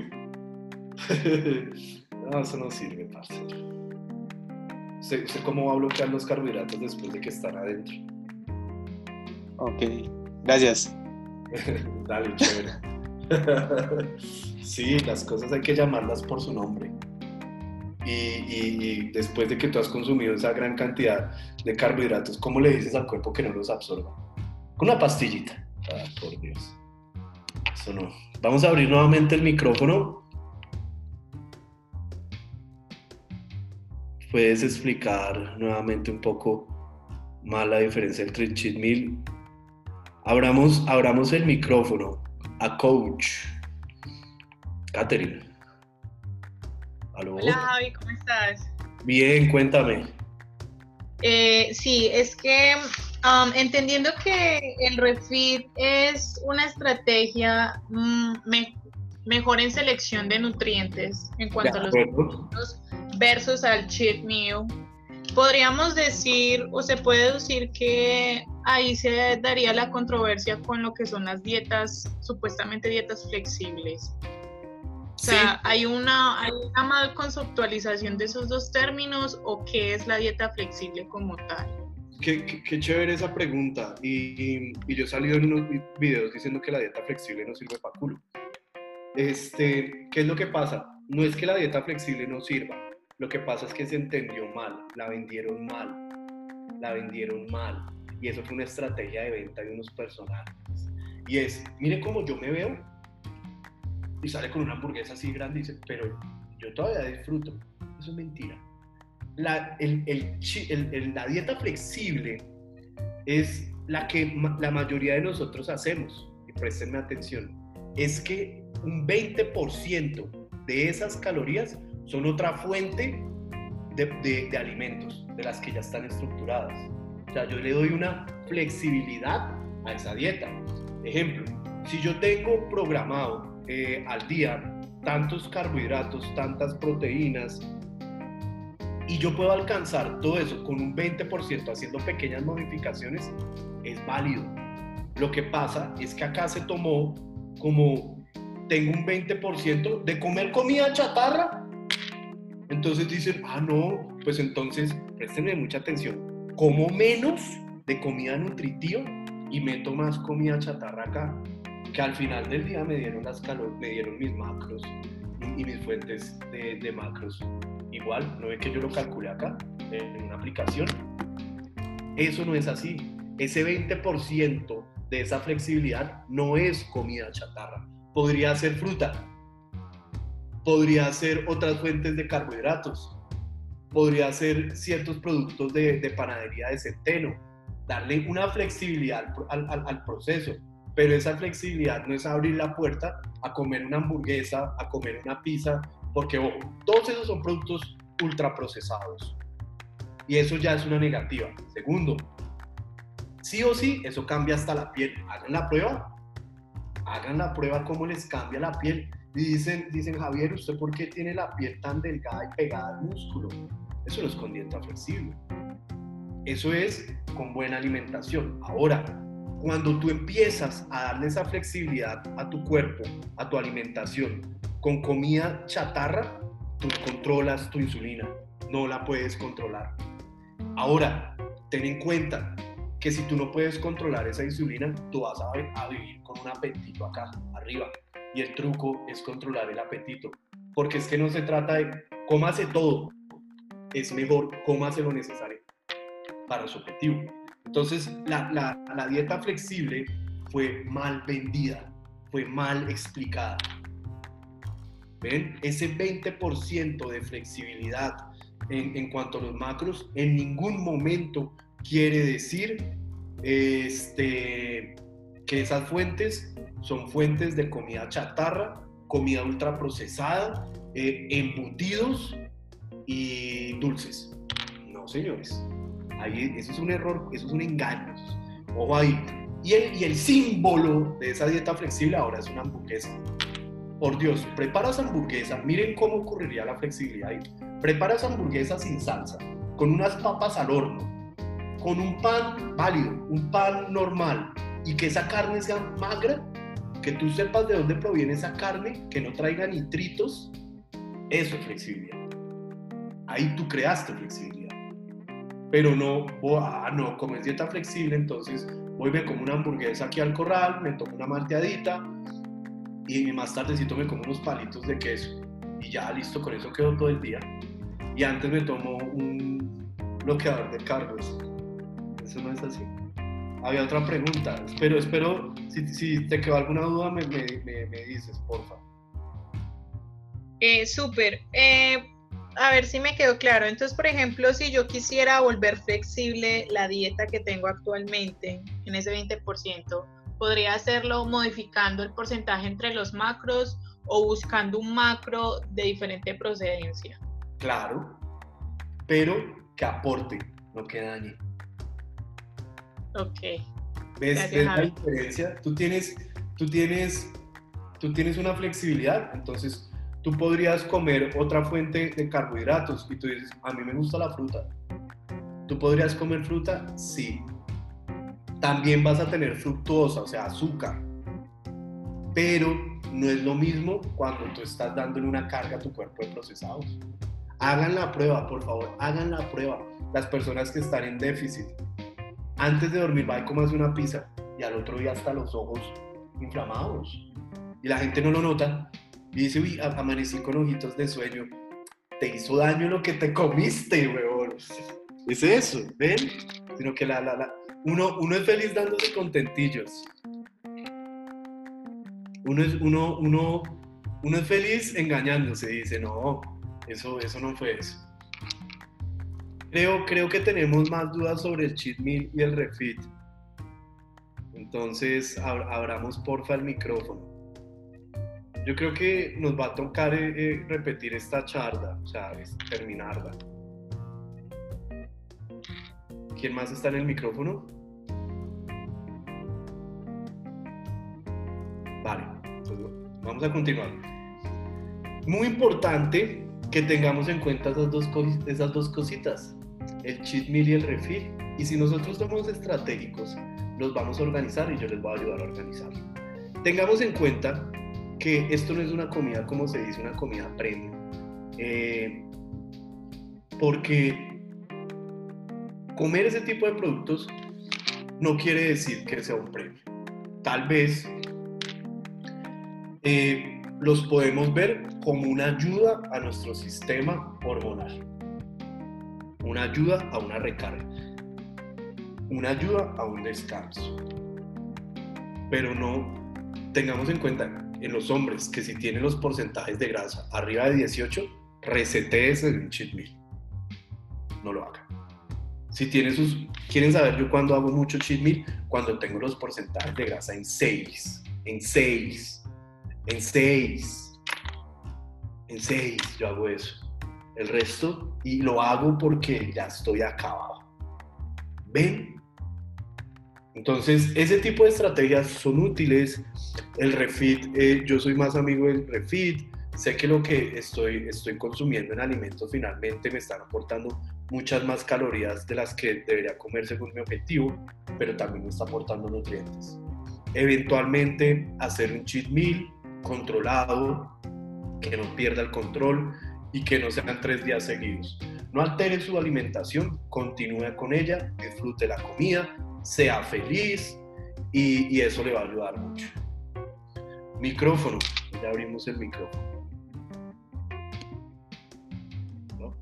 por aquí, pues que por aquí me están, me están ayudando. Vamos a continuar acá. ¿A qué voy acá? Esto era lo que les hablaba en cualquier momento. Si nosotros tenemos una recaída, nosotros podemos empezar en cualquiera de estas fases. Si es una debilidad que no conocemos, muy importante enfocarnos en la precontemplación para entrar a la contemplación. Pero yo puedo entrar en cualquiera de estas. Esto no es lineal. Lo que sí debemos evaluar es qué está produciendo esta recaída, qué es, y para eso nosotros tenemos un formato.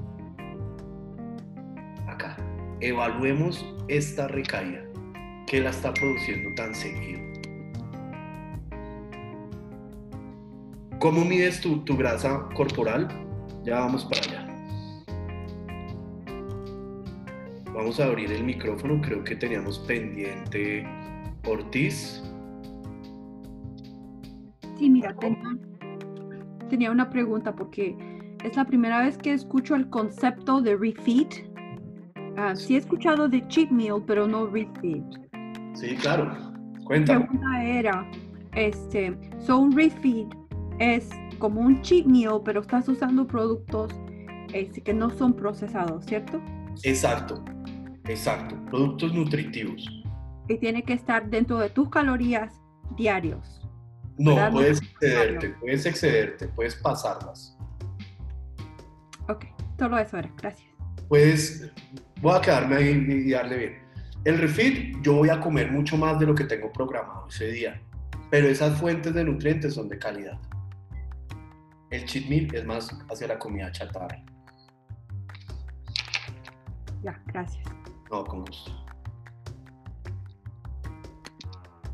Y acá, es normal somos humanos, cometer ciertos errores y para eso estamos acá, para aprender a corregirlos. Eh, renovar el proceso de contemplación, determinar y, y tomar acciones, evaluar nuestras debilidades, revisar las estrategias que usamos y en qué estamos fallando. Tomemos acciones correctivas. Si yo en la noche no duermo, eh, tengo mucha hambre, evalúa qué está produciendo esa hambre y por qué está afectando tu sueño. Si eventualmente en la calle yo me antojo de alimentos que no están dentro de mi plan de alimentación, que es comida no saludable, no nutritiva, ¿Cuál es la estrategia? Lleva tu comida, lleva tus alimentos. Eh, busquemos si entramos a un restaurante y no tiene la opción, construyámosla.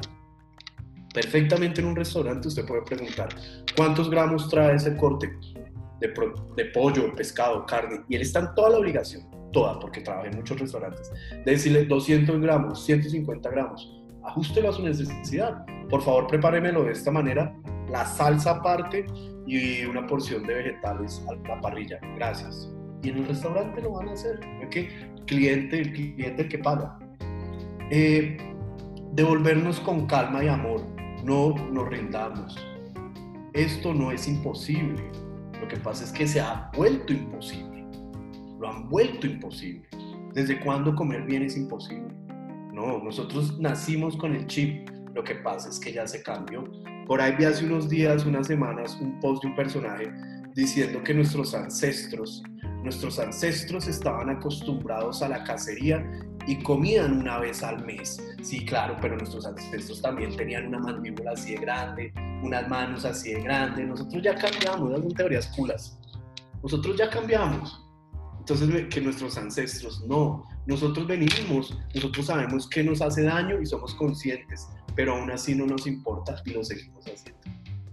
Atención ahí, el éxito se debe medir por medio de metas pequeñas. Clave, anótelo. Anote esas metas, cúmplalas. Y al interior de cada etapa, metas pequeñitas las vamos anotando, eh, preferiblemente en el espejo del baño. Esto permite una evaluación más realista del proceso, de sus cambios, la práctica del proceso hacia un comportamiento saludable. Un logro nos lleva a otro logro y eso nos va a llevar a la meta final. Que la meta final en este momento es para todos mejorar nuestra salud y mejorar nuestros hábitos alimenticios. Si nosotros mejoramos nuestros hábitos alimenticios, sí o sí hay un cambio estético, sí o sí. En busca del alimento perfecto. No hay un alimento malo, eh, busquemos alimentos que cumplan funciones, eh, constructores, valor biológico alto, las proteínas, eh, los energéticos como los carbos, irnos más hacia los complejos y tener opciones de carbohidratos simples. no demoran en preguntarme qué es la diferencia. algunas grasas como fuente de energía funciona, el aguacate, las almendras, el aceite de oliva son necesarias reguladores, frutas y vegetales. Escojamos frutas, eh, en algunos procesos está programado, donde la fruta tiene un nivel glucémico o una carga glucémica menor. Cuando vamos a, a mercar, tenemos que tener en cuenta que esto tiene que estar planeado.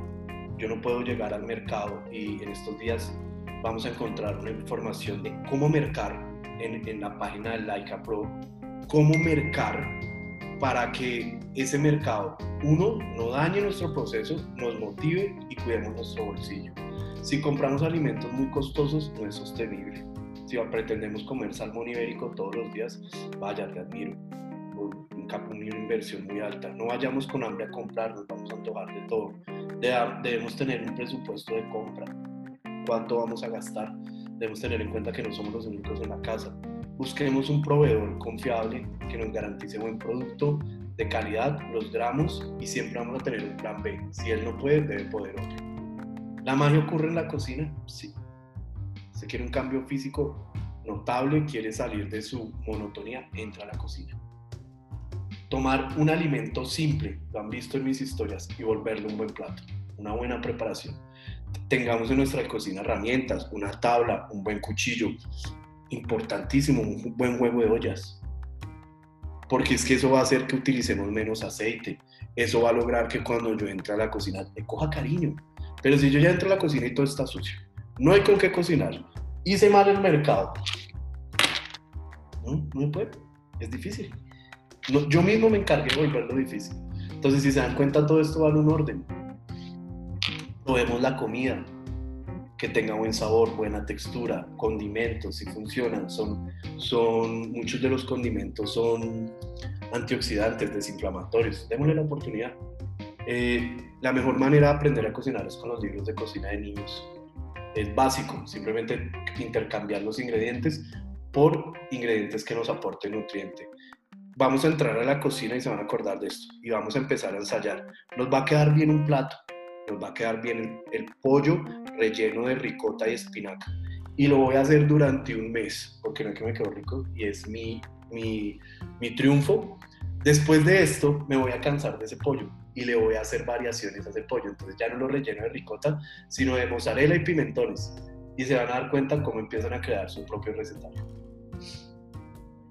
Básico al, al comenzar a, a cocinar, respetemos los ingredientes. No los llevemos mucho tiempo al fuego, fuegos controlados. Debemos crear una armonía de sabores. Ejemplo, el chocolate y la naranja, la leche y la vainilla, las carnes rojas y el romero, eh, el pollo y el tomillo, el pescado y el eneldo. Esos trucos van a hacer que mi comida tenga un buen sabor. Si yo, de entrada, mi plato es desagradable, asimismo voy a comer bien. Y el momento de comer debe ser un momento de felicidad, no puede ser un momento de, de desagrado, porque eso no va a crear una adherencia. Muy importante. ¿Dónde está la motivación? Lo que les dije al inicio, en la cocina. Eh, olvidamos la cocina, olvidamos que los alimentos son los que construyen el músculo, olvidamos que yo voy al gimnasio a destruir y, al, y, al, y a la cocina cuando yo como voy a construir.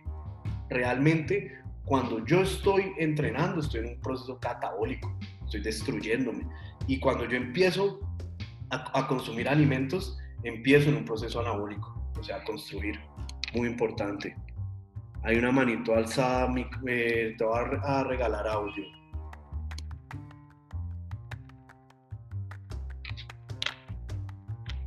¿Aló? Ya, ya te doy audio.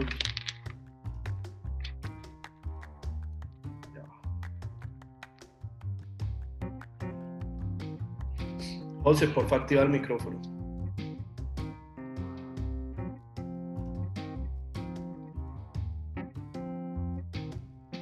Bueno, mientras él lo activa.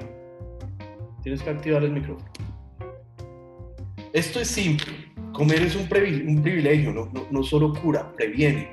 Nosotros eh, venimos de una sociedad que tomamos decisiones ya al límite. No funciona, nosotros tenemos que prevenir. La seguridad se trata de prevenir. La seguridad, no en, arreglar. Después de que, si usted no previene, en este caso, ser contagiado del virus, pues le va a tocar es curarse. Entonces la mejor, la mejor solución siempre va a ser prevenir y eso ocurre mucho con la alimentación.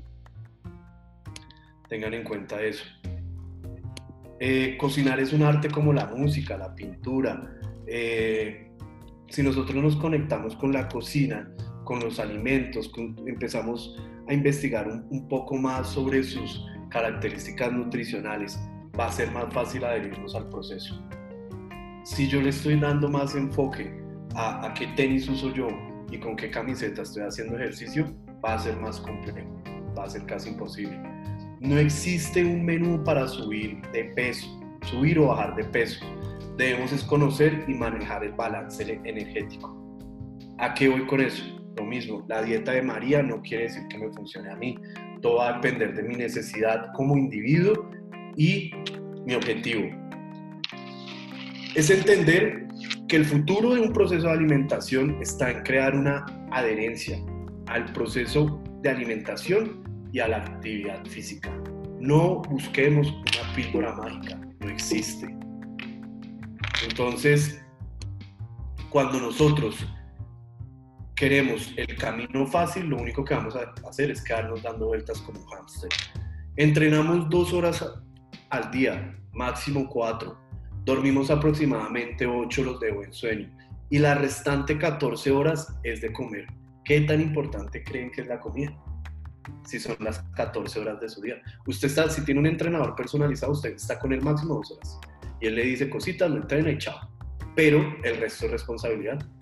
Si no comemos, comemos según nuestro objetivo, no vamos a tener los resultados. Hagamos lo que hagamos.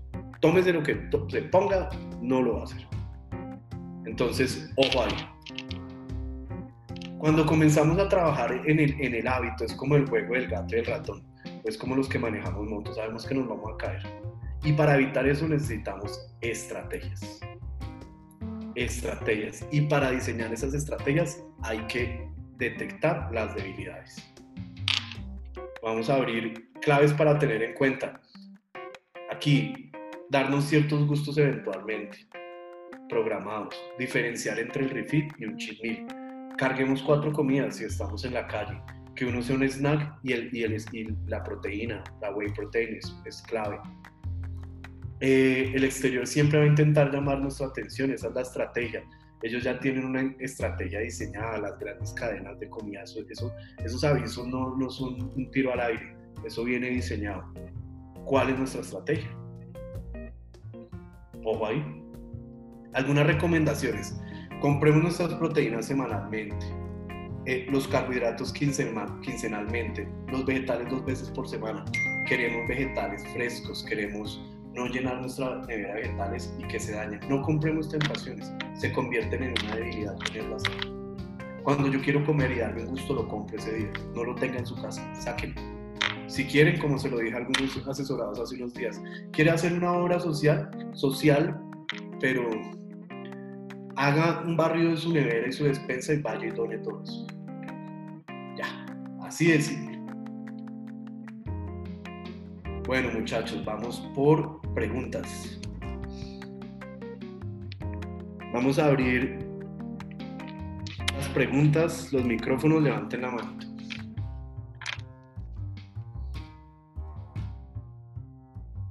¿Quién tenía preguntas? Tienen que activar el micrófono, muchachos, el que sí, sí. Dale. ¿Me escuchan? Sí, sí, sí, te escucho. Parece, a mí me ha pasado bastante y en el trabajo, por ejemplo, pues yo tengo mi comida a las 4 de la tarde antes de salir desde el trabajo, pues me la como. Sí. Pero por X o Y motivo me toca quedarme hora y media. Entonces, 5 y media, llego al gimnasio a las 7. Entonces, ahí, ahí no sé qué es, qué es mejor si, si comerse un sanduchito antes como para tener más carbohidratos o entrenar y más bien esperarse a la comida en la casa. No tengo esa comida ahí a la mano porque me gusta prepararla después de, del gimnasio y, pues en la casa como con más, como con más calma. Pero a veces pasa eso, entonces uno no sabe si, si está dañando el proceso por no dejar de comer tanto tiempo. Esa estrategia de, de, consumir al final del día una comida recién, recién preparada es la mejor. Por ese lado vas bien. Ahora, trata siempre que tu, tu alimento antes de entrenar sea dos horas. Y si no tienes eh, un alimento preparado, puedes consumir perfectamente eh, un scoop de proteína. O sea, la última comida antes de, entrenar es dos horas. Dos horas antes de entrenar es la última. Sí, dos horas antes de entrenar. No la última del día. No la última del día. ok, perfecto. Pero es muy importante que sea dos horitas antes de entrenar. ¿Por qué? Porque uno tiene que darle, uno tiene que ayudarle al cuerpo. O estoy entrenando o, mi cuerpo está en digestión. Pero yo quiero hacer todo el tiempo, quiero digerir, quiero construir músculos. No, suave, suave. Ok. Era esa. Bien. Este, una pregunta.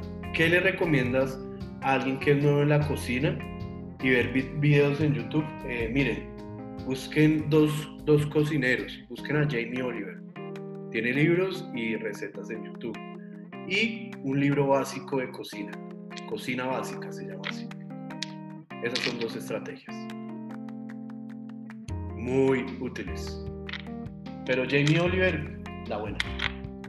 También pueden buscar eh, libros especializados en, solo, solo un tipo de productos, digamos, libros sobre pescados, libros sobre pollo, y, van a aprender cómo se comporta eso. Quiero aprovechar que está aquí todo el team y mostrarles este libro. Ejercicio y nutrición deportiva. Es muy chévere y fácil de entender, van a encontrar la suplementación y exactamente para qué funciona cada suplemento. Los que tienen evidencia científica y los que son reales o no reales. Me escriben por el, por, por el grupo y yo les doy la información de quién lo vende. Creo que está en Medellín ese libro. ¿Tienen más preguntas? Levanten la manito. Aderezos que sean de buen sabor y cuáles son. Tú puedes hacer, es, yo te recomiendo, son vinagretas Vinagre, una vinagreta es un vinagre, un aromatizante, una hierba y un ácido. Tienes una vinagreta. Y un aceite, perdón. Vinagre es el ácido, un aceite y algo que le dé sabor. Una hierba. O sea que esas salsas soyas o teriyaki que ya vienen hechas, preferiblemente evitarlas.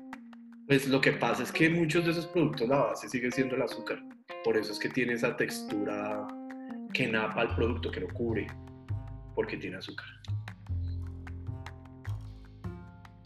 ¿Ven? Entonces, ojo, hay que revisar las tablas nutricionales. Clave. Gracias. José. Listo, vamos por Juan Villegas. ¿Tienes una pregunta? ¿Cómo estás? Bien, excelente, nutriéndonos de buena información. Gracias, parcero.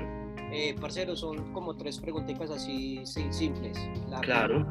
Eh, geles, geles térmicos o los geles que se aplican pues para Falso. grasa localizada y ese tipo de cosas. Falso. La Eh, grasa jamás en la vida se va a quemar localizada. Tú pierdes grasa a nivel. Bien, la segunda, eh, eh, tabla nutricional.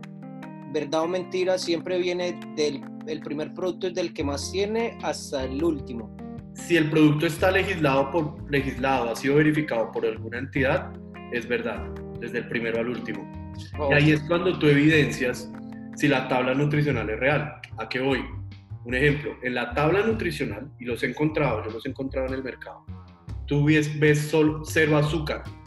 Y cuando ves el orden de los ingredientes, encuentras azúcar. Ok, Sí pasa, sí pasa. sí. Y la tercera es con respecto a, a mí, a mi proceso. Estoy en déficit. Sí. Siempre, eh, eh, siempre, o me acostumbré a entrenar en ayunas, eh, pero digamos que nunca había hecho un proceso tan, tan acorde a mí, ¿sí? Siempre era, digamos, que muy, muy ahí, más que todo en la alimentación. Muy básico. Sí, por decirlo de alguna manera. No, o sea, tú, tú encontrabas los procesos, pero no le encontrabas un sentido. un Exacto. Exactamente. Sí, miren, y, y no me vayas a cerrar el micrófono. Dale. Conmigo es así, a palo seco. Ahí hay un personaje, no vayas a decir el nombre tampoco, porfa, que está vendiendo gran cantidad de planes de asesorías y se los maneja el DJ. ¿Verdad o mentira? ¿Verdad? Entonces, o sea, eso no, no, no, no tiene, no tiene presentación, eso es una... Y lo, peor, y lo peor es que él mismo lo dijo, o sea, él salió diciéndolo en una entrevista. no, lo que tiene es un huevo gigante. Entonces, ojo con eso. Eh, entrenar en ayuno no está mal mientras tú el resto del día estés cumpliendo con, con la necesidad de calórica y con tu necesidad de macro según tu objetivo. Eso no es que te vaya a hacer quemar más grasa, entrenar en ayunas, pero si hay un entrenamiento más, más eficaz. ¿A qué voy? Cuando tú comes ciertos alimentos, después de que tú comes esos alimentos, te da como cierto sueñito, cierta perecita, pero en ese momento eres muy activo, funciona. Pero apenas termines de entrenar, vas a tener que cumplir con todos tus cortes de alimentación. Claro, no, la, pre- la pre- la pre- la pregunta concreta era, yo, yo cumplo con mis, con mis nutrientes completos, eh, sino que me acostumbré a eso, a, a romper el ayuno como a eso de las 12, una de la tarde más o menos, pero cumplo, cumplo bien, por lo menos en esta etapa de definición, se me hace muy fácil comer lo que, eh, mi plan, ¿cierto? Te funciona, claro. Mi pregunta ¿No? era, yo me levanto tipo 7, 8 de la mañana, hago mi cardio en ayunas, tampoco nunca había probado quemadores, entonces eh, ya me estoy acostumbrando, ya no me da tan duro. Mi Sí. pregunta es, ¿me puedo tomar un batido de proteína antes de, de empezar el entreno o puedo seguir entrenando normal? No, en ese caso, en ese caso puntual, puedes tomar un batido de proteína. Ok, Además es de rápida digestión. No es lo mismo que consumieras comida sólida. Es Oh. buena estrategia. perfecto. Si se dan cuenta todos los que estamos con- conectados que todos los procesos son diferentes, todos tienen un método diferente. Es que somos individuos diferentes. Y no que te lo estaba preguntando también porque, por ejemplo, si vos lo viste, por ejemplo, esta semana, el domingo, me diste vía libre para, para tener un día, un día de comida libre, Libre, sí. ¿sí? Y, eh, por ejemplo, yo he notado lo que estás diciendo vos, me noto flaco, me noto... Yo te vi. Me noto flaco, pero por ejemplo en la espalda veo gran mejora. Eh, pero me veo flaco. Y, y la, marica, estás flaco. Y yo soy como que, ay, fue puta. Pero entonces, entonces ahí, ahorita que estamos hablando de la motivación y el objetivo y toda la vuelta, entonces yo siempre lo he visto como que son dos bandos, como que el bando bueno y el bando malo. Entonces el bando bueno es como que, hey, bacano, marica, yo quiero así como vos, San. Y el bando malo son esos maricas que no son capaces. Marica, estás flaco, weón, estás acabado. Y ahorita en la cuarentena todo el mundo está engordando, pero vos estás flaco. No estás comiendo, tin, tan, tenés problemas. Ok, yo no, marica, estoy bien, sino que es que es un proceso. Uno no puede mamar y silbar a la vez. Lo que, lo que pasa es que nosotros siempre vamos a escuchar críticas. Siempre. Eh, y yo soy de los que pienso que yo escucho al que, al que ha hecho algo o cuando esa crítica no es negativa. Mm, después de que tú tengas tu objetivo ya claro, lo que uno debe evitar es que esas críticas lo hagan cambiar de objetivo. Y aquí es cuando viene un problema y sucede mucho. Yo empiezo a definir y al otro día quiero subir. Y después de que estoy subiendo, a los tres días quiero volver a definir. No se van a ver resultados, se va a estancar el cuerpo. Entonces, si el objetivo es definir, definir. Pero no puedes pretender eh, estar cambiando y cambiando el proceso. Lo que diga la gente, pues, vale bueno. Así A mí, a, mí, a mí, me importa más que dice un médico. Ah, eso sí. Y tiene valor, sí, sí cuenta pero la gente para criticar y para destruir les sobra mucho tiempo. Así es, Marcelo. Entonces, ojalá, ¿tienes alguna otra duda? Bien, no, no, nada. Siempre buena energía. Gracias, parceros. Parceros, los tengo que dejar, hora y 40. Eh, si es necesario, programamos otra charla. Si me quedaron al aire algunas preguntas, porfa, me las hacen vía WhatsApp. Eh, voy a estar ahí un, rato pendiente de ustedes. Nuevamente quiero darles las gracias, quiero darles las gracias por, por haber confiado en mí y esta es mi forma de agradecérselos, dedicándoles un tiempo eh, y decirles que cada ilusión que es independiente de todos ustedes tiene mucho valor. Tiene mucho valor, entonces no la pierdan. Eh, estamos pasando por una situación compleja, pero acá seguimos fácil. Gracias a Dios, seguimos en lucha. Entonces, buena energía a todos, parceros, y siempre, siempre, siempre, muchas gracias.